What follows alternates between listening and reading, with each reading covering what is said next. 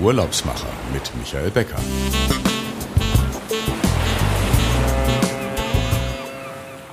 Peru ist einer der kulinarischen Spitzenreiter in Südamerika oder besser gesagt der kulinarische Spitzenreiter.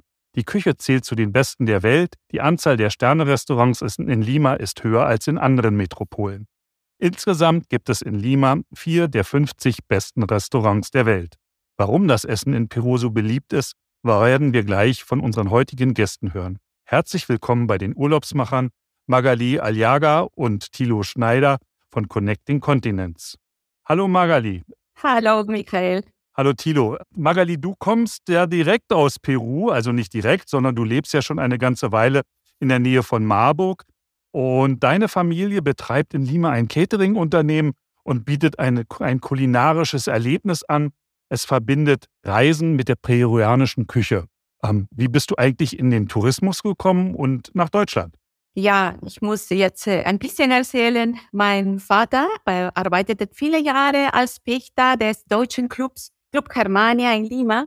Da hat äh, ja im Grunde unsere Verbindung mit Deutschland angefangen. Er wünschte sich, dass äh, seine Kinder Deutsch lernten und so gehe ich in, nach meiner normalen Schule nachmittags in die deutsche Schule und lernte Deutsch. Ähm, anschließend machte ich eine Ausbildung zu Hotel- und Tourismusfachfrau. In 1994 kam ich nach Deutschland als Au-pair-Mädchen. Ich war in Bremen, also ein ganzes Jahr. Und zur gleichen Zeit war meine Schwester äh, Mabel im Schüleraustausch in Limburg an der Land. Äh, danach habe ich viele Jahre an Bord von Costa Großbarten gearbeitet, aber irgendwann hatte ich äh, keine, keine Lust mehr und ja, wollte äh, am Land bleiben. So studierte ich in Lima an der Uni Hotelfach und Tourismus und bekam meinen Bachelor. Und währenddessen arbeitete ich ähm, damals für einen der bekanntesten Reiseveranstalter und begleitete, begleitete auch Reisegruppen durch Peru. In 2010 bekam ich dann eine Stelle als deutscher Marketing-Spezialistin beim peruanischen Freundesverkehr von Peru. Und äh, ja, zwei Jahre später habe ich äh, Tilo kennengelernt und seit 2014 wohne ich jetzt äh, in Deutschland. Und 2016 haben wir Connecting Continents gegründet. Wir vertreten touristische Unternehmen aus Südamerika und agieren als Brücke zwischen Südamerika und Europa. Ah, dann hat dein Vater wirklich den Grundstein mit der deutschen Schule nachmittags gelegt, dass du ähm, diese Verbindung eben jetzt Connecting Continents direkt von Peru äh, aus Lima nach Deutschland gebracht hast. Ich denke mal, als du auf zur See gefahren bist, bist du dann wahrscheinlich auch oft gefragt worden, hey Magali, kannst du mal einspringen hier, du kannst so gut Deutsch sprechen. ja, das war immer sehr lustig, weil im Grunde nicht so viele Leute äh, Deutsch ja. reden und war immer die Peruanerin, die Deutsch konnte. Super. Ja. Thilo, ähm, ich habe dich als Peru-Spezialisten kennengelernt. Du machst das aber nebenberuflich. Wie bist du eigentlich dazu gekommen, dich für Tourismus und eben auch für Südamerika und im ganz Speziellen für Peru so zu interessieren? Naja, bei mir war das so, dass ich eigentlich schon immer das Reisen geliebt habe. Äh, ich bin seit meiner Lehrzeit eigentlich schon immer mit dem Rucksack äh, in meiner Freizeit unterwegs gewesen, habe äh, ganz Europa bereist, äh, auch mit dem Motorrad und später mit einem VW-Bus. Und äh, irgendwann wurde mir der Kontinent einfach zu klein und ich träumte davon, äh, mal eine Reise nach Südamerika zu machen wollte einfach die Kultur, die Landschaft, das Essen, die, die Musik kennenlernen. Und äh, naja, bei der Vorbereitung zu einer dieser Reisen lernte ich dann Magali kennen, natürlich dann auch später eben ihr Land. Und äh, mittlerweile seit 2012 äh, sind wir eigentlich so oft wir können in Peru unterwegs und äh, infolgedessen kennen wir natürlich auch viele Dinge in Peru selbst. Die Geschichte mit dem Tourismus kam dann durch Magalis Beruf. Bin da sehr interessiert, was das betrifft. Und in dieser Kombination mit ihren Erfahrungen und, und meinen Erfahrungen dann vor Ort kann ich das halt ganz gut authentisch berichten. Das ist eine super Kombination. Ne? Du würdest eigentlich heute unter als, als Backpacker, Influencer äh, unterwegs sein können. Ja, so, so ungefähr ja. äh, fühlt man sich auch manchmal, natürlich. ja, gut, äh, ich sag mal, das, wie kann man, wie kann man irgendwas authentischer erklären, wie wenn man es halt selber mit eigenen ja. Augen gesehen hat äh, und vor allen Dingen auch gefühlt hat. Denn so kann man eigentlich ganz gut so diese, diese tollen Gefühle transportieren. Und naja, ich sag mal, auf den äh, Tourismusmessen, auf denen wir jetzt unterwegs sind, jetzt demnächst äh, in München auf der Free oder direkt danach auf der ITB in Berlin, da äh, kann man genau diese Eindrücke kann man super transportieren. Toll. Magali, ähm, ich habe es äh, am Anfang erwähnt, äh, deine Familie oder ihr als Familie habt in Lima ein Catering-Unternehmen äh, mit vielen kulinarischen Erlebnissen. Ähm, wie funktioniert euer Unternehmen? Denn ihr seid ja irgendwie eure Eltern und du hast noch drei, zwei oder drei Schwestern. Also ähm, wir sind drei Schwestern, genau. Drei ja, Schwestern. Genau, die, ähm, ja, im Grunde, meine zwei Schwestern machen die kulinarische Geschichte, ähm, kulinarische Geschichte äh, zusammen mit meinem Vater. Genau, also die bieten als La Maga Catering in Lima eine kulinarische Erlebnis bei uns zu Hause. Äh, wir nennen diese Erfahrung äh, kulinarische Erlebnis bei der Familie Aliaga in, in Lima. Äh, meine Schwester Mabel ist äh, gelernte Chefkochin aus der berühmten Kochschule Cordon Bleu in Lima. Sie spricht auch Deutsch. Äh, sie war damals als äh, Austauschschülerin in, in äh, Limburgenland. Äh, mein Vater Alfonso als ehemaliger äh, Restaurantsleiter und meine kleine Schwester Miluska als rechte Hand stellen einen ganz privaten Rahmen ähm, die Zubereitung typischer peruanischer Gerichte vor. Äh, wer will, kann dabei selbst äh, mitkochen. Dazu kommt äh, noch unsere liebe Freundin Mariela Castro. Äh, sie ist äh, ja eine erfahrene Reiseleiterin in Lima, die ähm, ja sehr gut äh, Peru kennt. mit ihr machen wir eine kulinarische Tour, wo man den Fischgroßmarkt und den Obst- und Gemüsegroßmarkt hautnah erleben kann, die man sonst als Tourist nicht sieht als wir diese Tour gemacht haben, also wir haben das gemacht, äh, ja, vor zwei Jahren, denke ich, mit Thilo, äh, waren wir so überrascht, äh, die Produkte in so äh, großen Mengen zu sehen. Das ist wirklich sehr, sehr beeindruckend. Und man äh, erlebt auch unsere typische peruanische äh, Gastfreundschaft, ganz hautnah und authentisch. dann geht's weiter bei uns zu Hause man lernt die ähm, Zubereitung unserer Nationalgericht Ceviche, Causa limeña, Papa la Huancaína, Lomo Saltado und trinkt äh, dazu einen leckeren Cocktail, äh, Pisco Sour oder äh, ein Chilcano. Oh, toll. Das hört sich richtig gut an. Und Thilo, du kennst ja auch den Großmarkt und dieses Erlebnis dort beginnt morgens um 6 Uhr schon. Was ist das für ein Markt und trifft man da auch die Sterneköche? Naja, grundsätzlich ist es so, dass da äh, das Geschäft äh, in diesem Markt total früh anfängt. Also die fangen schon um, um drei da an und äh, wir stoßen dann im Grunde so mitten in dieses Gewusele hinein, sehen also, wie äh, im Grunde die ganzen äh, professionellen Einkäufer dort nach ihren Waren schauen. Äh, man sieht also, wie, wenn man Glück hat, sieht man auch einige der Spitzenköche. Das kann durchaus sein denn die gehen da auch hin. Es ist eine Riesenhalle, äh, die ist voll von allem Möglichen, was man sich so vorstellen kann. Und was man vielleicht gar nicht selber kennt, ja? Nee, natürlich nicht. Und äh, wer, wer, wer könnte sich vorstellen, wie groß so ein Thunfisch sein kann? Ne? Die haben, man muss dazu sagen, dass vor Perus Küste ungefähr 10 Prozent des gesamten weltweiten Fischfangs gefangen werden. Durch den kalten Humboldt-Strom, der aus der Antarktis hochkommt, haben wir da ein extrem nährstoffreiches Wasser. Und das führt dazu, dass da eine unglaubliche Artenvielfalt zu fangen ist.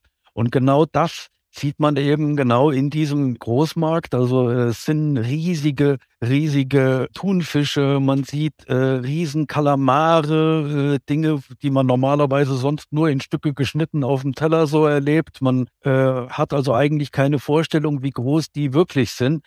Dann äh, natürlich riesige Krabben, Langusten, Red Snapper, Muscheln, alles Mögliche. Und äh, die äh, Arbeiter dort, die sind also so, dass die auch wirklich, wenn du äh, da interessiert bist, gehst vorne hin, dann kommen die und präsentieren dir auch schon mal den Fisch direkt und erzählen dir so ein bisschen was dazu. Dann sieht man eben auch die Transportleute, die mit ihren Transportkarren dann die Einkäufe von diesen äh, professionellen Einkäufern umherfahren. Und wenn man Glück hat, sieht man auch, dass in einer Ecke von diesem Markt. Da werden also Fische auf Wunsch auch schon filetiert. Also die kriegen das alles so von im Grunde direkt aus dem Kühlcontainer äh, direkt auf den Karren, vom Karren direkt in diesen, in diesen Zerlegebereich und dann wieder zurück in, in Kisten und dann wird das Zeug raus an die Fahrzeuge gefahren. Sehr interessant. Also besonders wenn man dann sieht, wie, wie, wie, wie professionell wahrscheinlich die auf dem Markt dann die Fische filetieren und ähm, wirklich mit wenig Verlust und äh, dass dann jeder wirklich das mitkriegt, was er auch haben möchte. Du sagtest schon Klima, Humboldtstrom. Peru hat ja recht viele Klimazonen und ist eines der ja, fruchtbarsten Länder eigentlich auch in Südamerika. Ist dadurch die Küche so vielfältig? Ähm, Thilo, ähm, kannst du uns dann nochmal so, noch so einen Eindruck geben von der Bandbreite der Küche auch erstmal in Lima? Wir kommen ja dann nachher noch in das Amazonasgebiet, damit also die Zuhörer auch wissen, wo die Reise so hingeht. Peru ist ja riesengroß, vielleicht kannst du dazu auch noch was sagen. Aber lass uns mal erstmal bei der Küche in Lima bleiben, ähm, mit dieser viel, großen Vielfalt und den vielen Einflüssen aus der Seefahrt. Also erstmal ist es natürlich so, dass Peru wirklich, wie du es eben schon sagtest, sehr riesig ist. Äh, es teilt sich in drei Hauptregionen auf. Eine Region ist halt äh, der Küstenbereich, wodurch natürlich dann eben das Thema Fischfang, Muscheln, äh, diese Geschichten da alles eine Rolle spielen. Dann kommt eben hinter der Küste kommt schon sofort das Hochland. Das Hochland ist unglaublich fruchtbar. Es ist durchzogen von vielen Flüssen. Es gibt sehr viele äh, fruchtbare Bereiche. Und hinter dem äh, Hochland kommt dann schon äh, der Dschungel.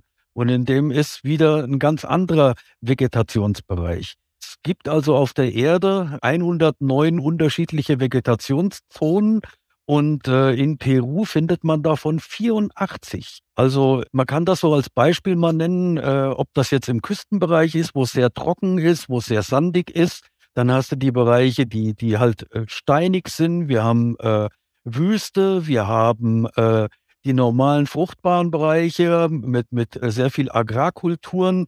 Und je höher man in die Andenregionen kommt, umso mehr wechseln, wechseln sich natürlich die anbaubaren Produkte. Also in den Tälern Reisfelder, Chili, Tomaten, die bauen sehr viel Spargel an. Dann etwas höher, wo es dann äh, so in die Nebelwälder hineingeht, hat man dann so den, den Kaffee, den Kakao. Ein bisschen weiter hoch dann Maisfelder. Dann kommen die natürlich die Kartoffeln hinzu. Peru ist ja das Ursprungsland der Kartoffel. Und was einen wirklich immer wieder flasht, ist, wenn man im Mercado steht und sieht, äh, die Reichhaltigkeit an Kartoffeln. Peru besitzt also über 3000 unterschiedliche Kartoffelsorten. Also für jede Gelegenheit irgendwie eine andere Kartoffel. Das ist äh, schon wirklich sehr beeindruckend. Dann riesige Avocados. Die sind, also was, was wir hier in den, in den Supermärkten finden, das ist im Grunde ein Witz.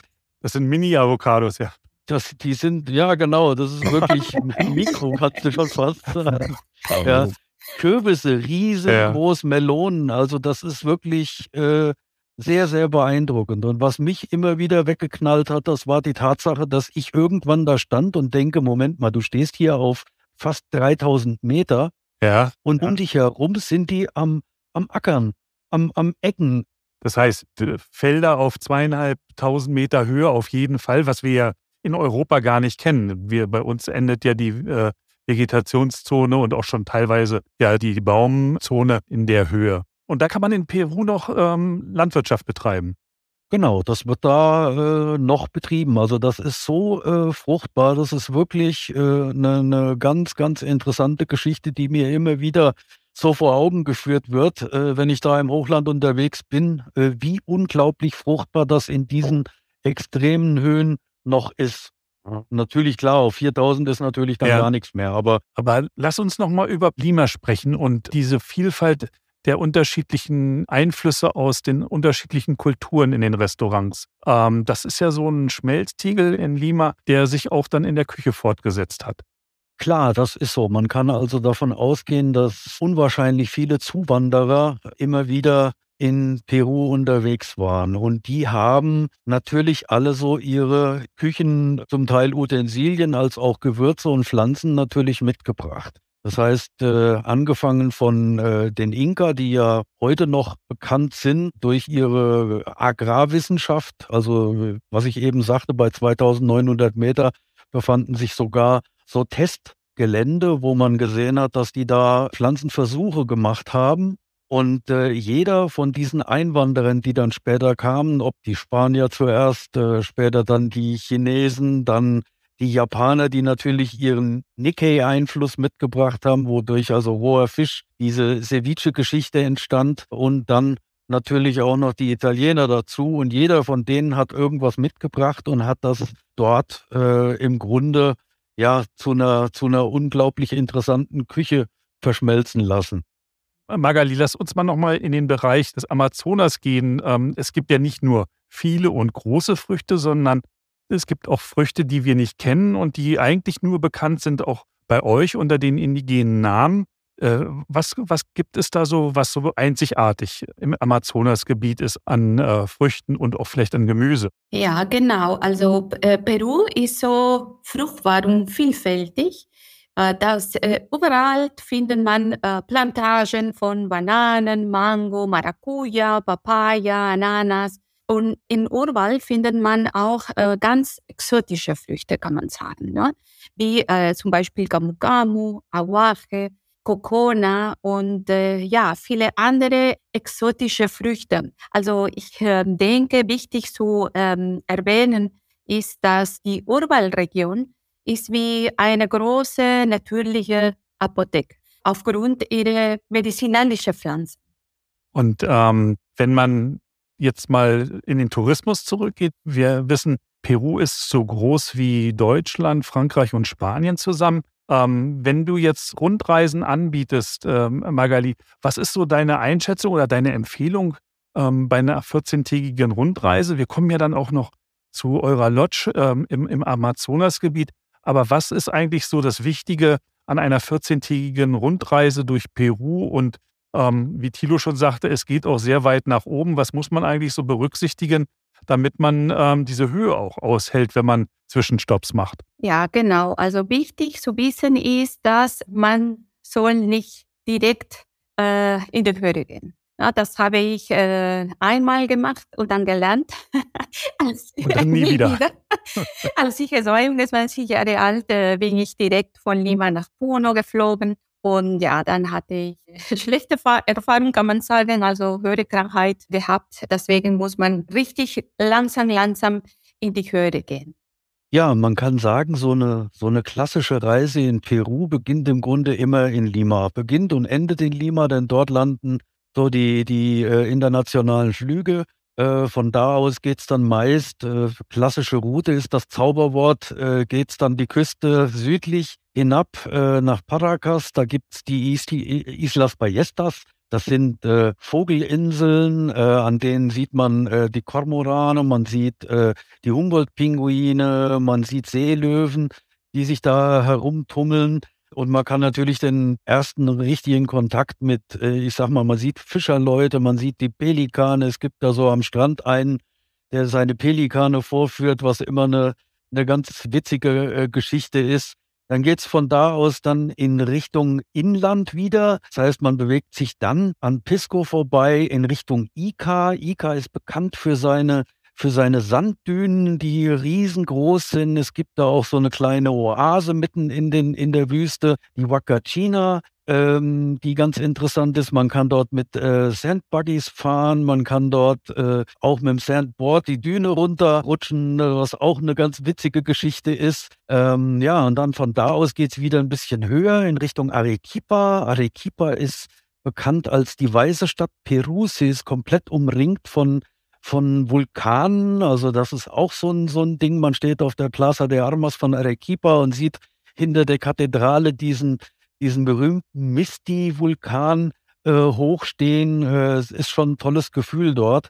Da kann man äh, sehr gut die Zeit äh, verstreichen lassen, äh, kann tolle Eindrücke mitnehmen. Von da aus geht es dann weiter in äh, den höheren Bereich. Also ich erinnere mich, dass wir damals über einen Pass gefahren sind, der war so fast 5000 Meter hoch. Dann geht es von da aus in den Kolka Canyon wieder runter Äh, Kolka Canyon ist eine riesige Schlucht, in der, wenn man Glück hat, morgens sehr, sehr früh, äh, wenn die Sonne aufgeht äh, und äh, die Luft sich erwärmt, dann erheben sich die Andenkondore mit ihren 3,50 Meter Spannweite aus dem Canyon heraus und steigen dann so am Rand des Canyons, wo der Besucher steht, direkt über deren Köpfe äh, rüber. Äh, und das ist ein ganz, ganz tolles Spektakel, sehr, sehr berühmt. Also Kolka Canyon dann kann man sich überlegen, ob man dann vielleicht den Titicacasee noch hinterher besucht, der höchste schiffbare See äh, der Welt, äh, auf 3000, fast 3900 Meter äh, über Meereshöhe gelegen. Eine ganz interessante Geschichte. Man kann dort die Uros besuchen, die da ihre Schilfinseln haben. Man sieht dort die strickenden Männer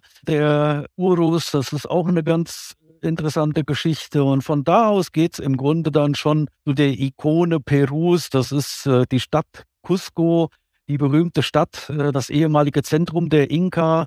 Äh, fantastisch gelegen in der Höhe. Äh, ich liebe das total, weil es ist so, so eine, eine wunderbare Atmosphäre dort. Äh, ja, und von da aus geht man in das Valle Sagrado hinein, das heilige Tal der Inka, an dessen Ende sich dann eben die komplette Ikone Perus Machu Picchu befindet.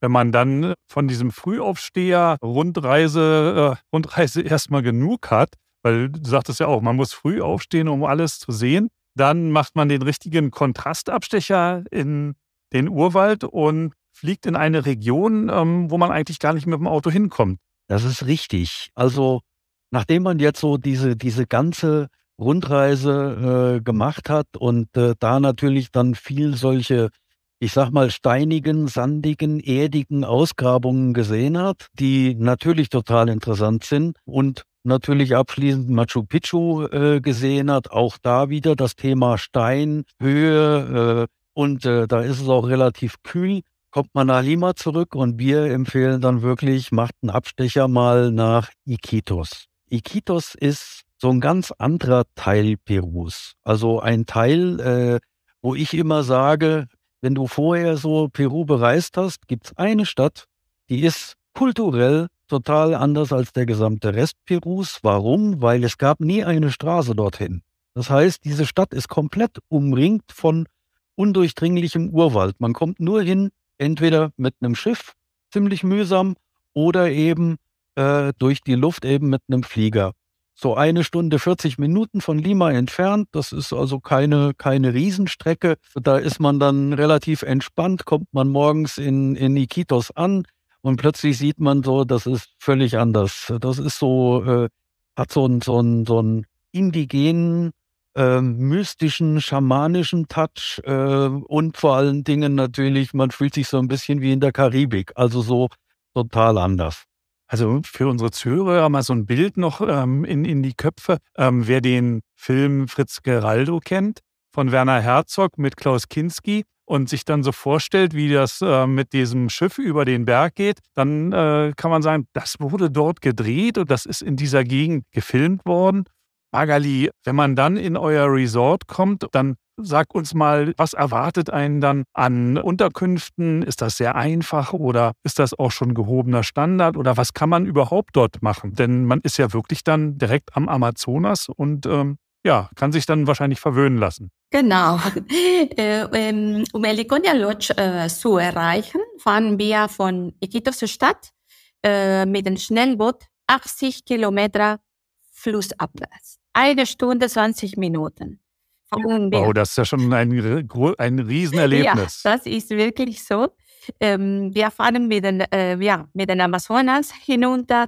Die Liconia Lodge liegt direkt am Ufer des Amazonas, mitten im Dschungel. Äh, dort erlebt man die Dschungel hautnah.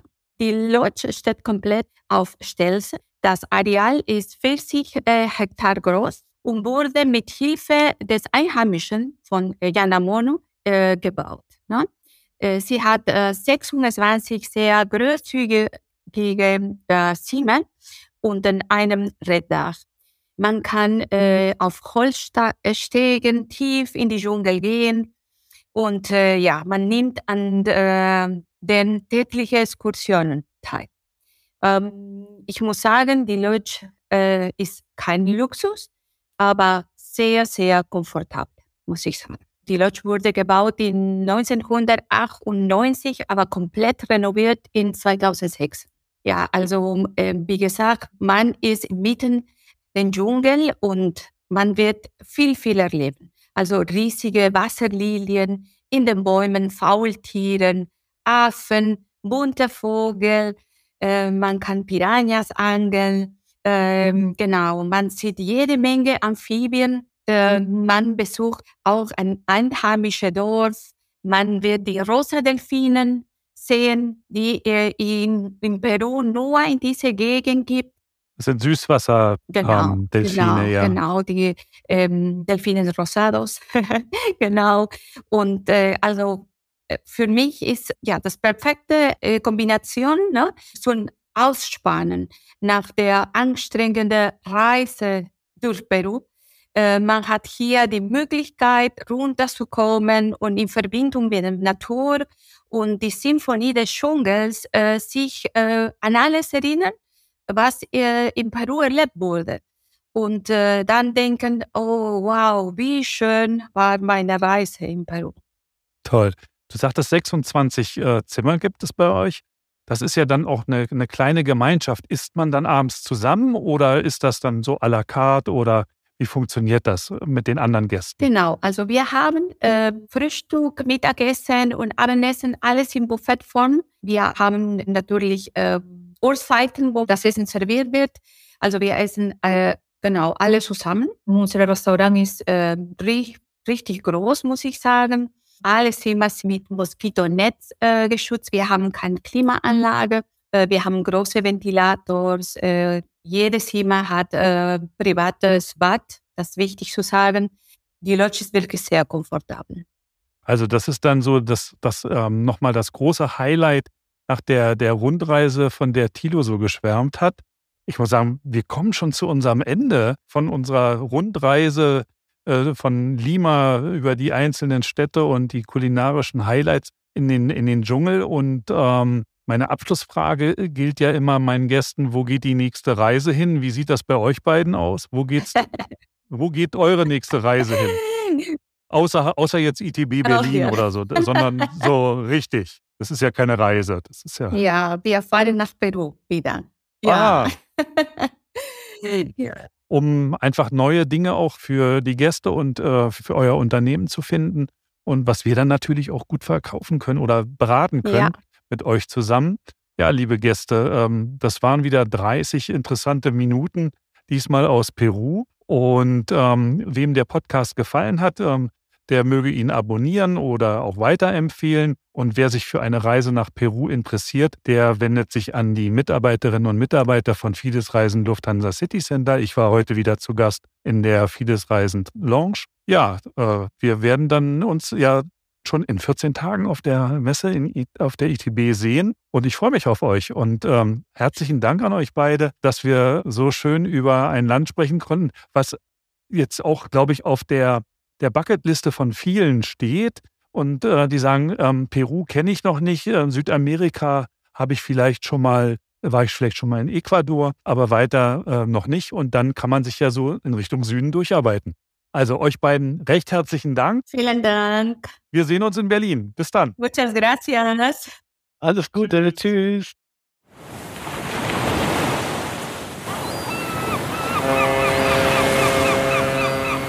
Urlaubsmacher mit Michael Becker.